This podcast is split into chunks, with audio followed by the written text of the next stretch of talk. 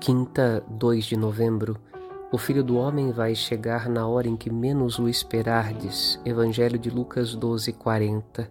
O dia de finados nos coloca diante do mistério da morte e da fé na ressurreição dos mortos.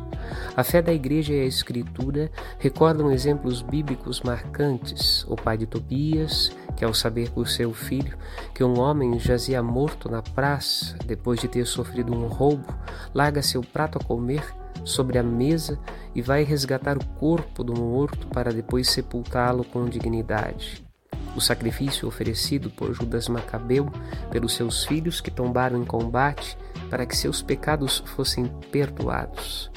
A igreja é solidária para com os mortos, porque a Escritura Sagrada nos ensinou ser este um caminho de justificação e paz para os vivos a caminho da eternidade.